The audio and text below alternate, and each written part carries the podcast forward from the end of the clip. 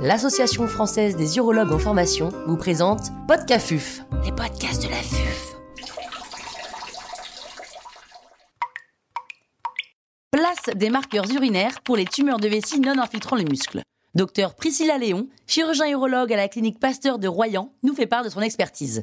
L'intervenante n'a pas reçu de financement.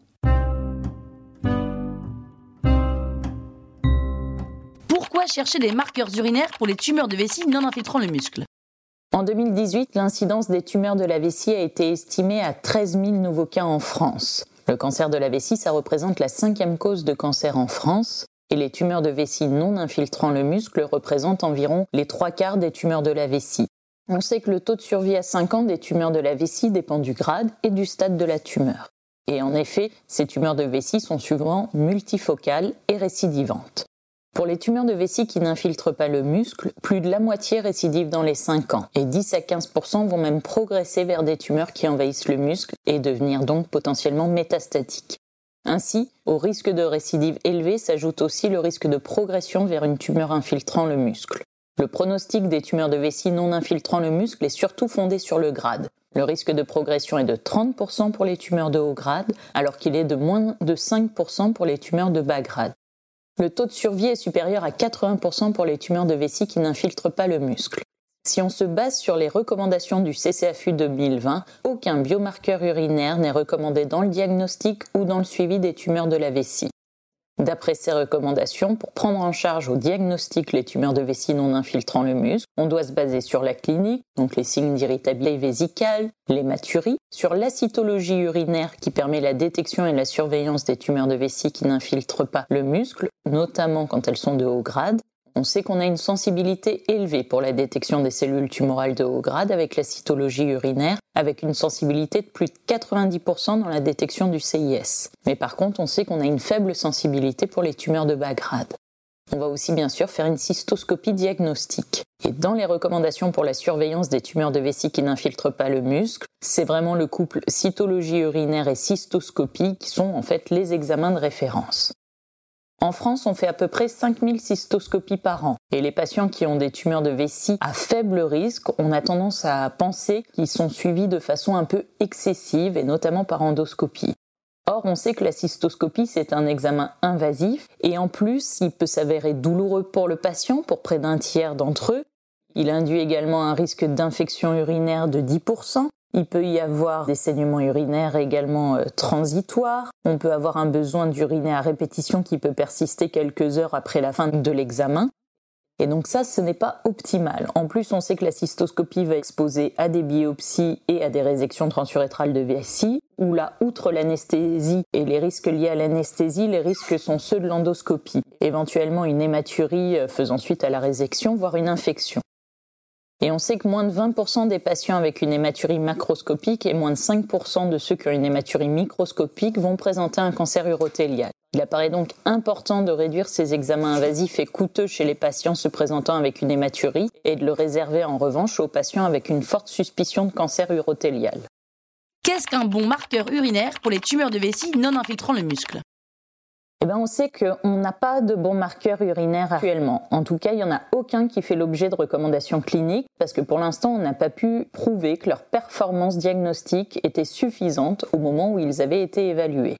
Pourtant, on aimerait bien avoir un biomarqueur qui nous permettrait, en fait, en cas de suspicion de cancer de façon clinique, par exemple l'hématurie, ou alors au diagnostic initial en cas d'exposition professionnelle ou de dépistage en médecine du travail, on aimerait bien avoir un biomarqueur dans le suivi pour rechercher une récidive ou une progression, et également avoir un biomarqueur pour prédire l'agressivité tumorale. On sait que le diagnostic précoce des cancers de la vessie à haut risque, ça permettrait d'optimiser la prise en charge des patients qui ont un cancer. En effet, on aura un bénéfice direct attendu en termes de survie. Les biomarqueurs auraient une place pour améliorer de façon non invasive la détection et le suivi des tumeurs de vessie non infiltrant le muscle, soit seuls, soit en association avec le couple cystoscopie et cytologie urinaire. L'important, c'est que le biomarqueur, il nous permettrait également aussi de réduire les coûts en améliorant la prise en charge des patients vu qu'on serait moins invasif et donc en améliorant leur qualité de vie. Pour ça, il faut qu'on trouve un marqueur un peu idéal. Mais il n'y en a peut-être pas qu'un, parce qu'on sait que, par exemple, un marqueur qui va avoir une utilité clinique dans le cadre du diagnostic d'une tumeur de vessie, il va pas être nécessairement utile pour surveiller une récidive ou une progression. Par exemple, dans le cadre du diagnostic, ce qu'on veut, c'est une bonne sensibilité du marqueur, malgré une faible spécificité, alors qu'à l'inverse, dans le suivi, ce qu'on voudra, c'est une sensibilité de détection des tumeurs de haut grade, principalement qui va être recherchée, de bonne qualité, parce que ces tumeurs de haut grade, c'est elles qui risquent d'impacter le pronostic du patient. Ensuite, on sait que les valeurs prédictives d'un biomarqueur, ça dépend de la prévalence de la maladie. Et on sait que la sensibilité et la spécificité, vont varier suivant justement la valeur prédictive négative et justement, si le biomarqueur il est là pour détecter une tumeur de bas grade ou de haut grade, on ne va pas lui demander la même chose. Et si jamais c'est un biomarqueur pour le diagnostic ou alors le suivi à un an ou à cinq ans, on ne va pas non plus lui demander les mêmes spécificités. Et si l'utilité clinique d'un biomarqueur, c'est d'éviter les cystoscopies qui s'avéreraient négatives, eh ben l'objectif d'éviter la cystoscopie lorsque le biomarqueur est négatif, eh ben il faut alors que ce biomarqueur ait une valeur prédictive négative très élevée. Et ça, c'est surtout important en cas de cancer de haut grade, puisqu'un cancer qu'on aurait manqué parce que la valeur prédictive négative, elle n'aurait pas été suffisante, et eh bien ça, ça va avoir un impact majeur sur la progression de la maladie.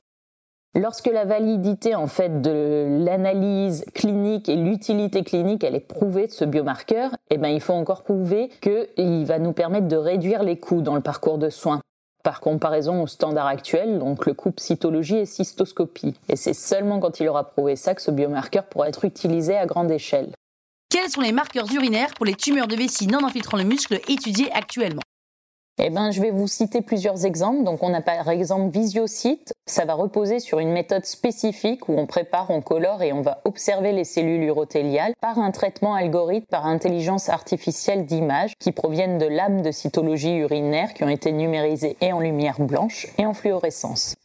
Donc, en fait, on prend l'échantillon d'urine, on le couple à la numérisation de la lame et ensuite, l'anatomopathologiste, va déjà pouvoir regarder en lumière blanche et ensuite, on va pouvoir regarder où s'est placé le signal de fluorescence. Si jamais il est en périmembranaire sur les cellules urothéliales, ça c'est signe de malignité. Alors que si la fluorescence elle est intracellulaire et uniforme, là c'est dans le cas des cellules qui sont saines.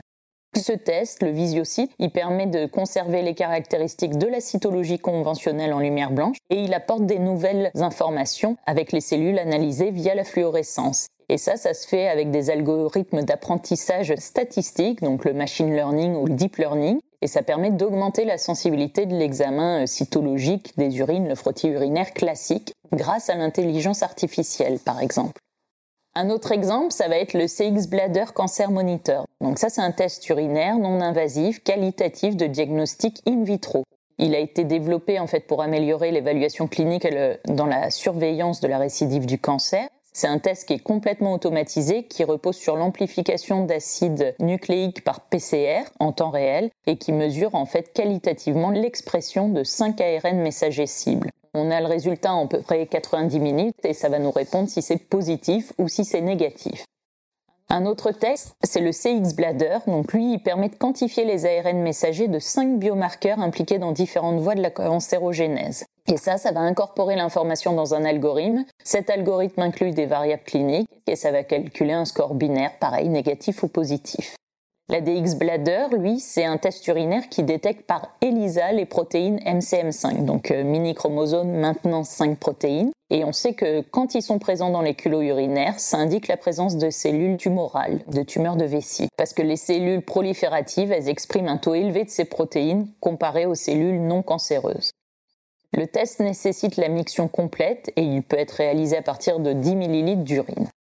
On a aussi Urodiag, donc lui c'est un test urinaire qui est dédié au suivi des tumeurs de vessie non infiltrant le muscle, qui intègre une analyse génétique et une autre épigénétique par RT-PCR quantitative multiplex. Il va détecter quatre mutations du gène FGFR3 et il va détecter aussi les quantifications du taux de méthylation de l'ADN des gènes. Il y a un test qui s'appelle le BTA, Bladder Tumor Antigen, qui utilise lui des anticorps monoclonaux qui permettent en fait la détection du HCF-HRP, donc Human Complement Factor H-related protein et du complément facteur H. Donc ça, c'est des facteurs qui jouent un rôle dans l'inhibition dans la voie accessoire du complément. Et c'est celle qui participe à la lise des cellules reconnues étrangères à l'hôte.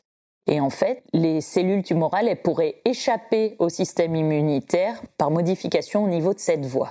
Et donc en fait, on peut avoir deux types de dosage pour le BTA. Il y a un dosage qualitatif qu'on appelle le BTA stat.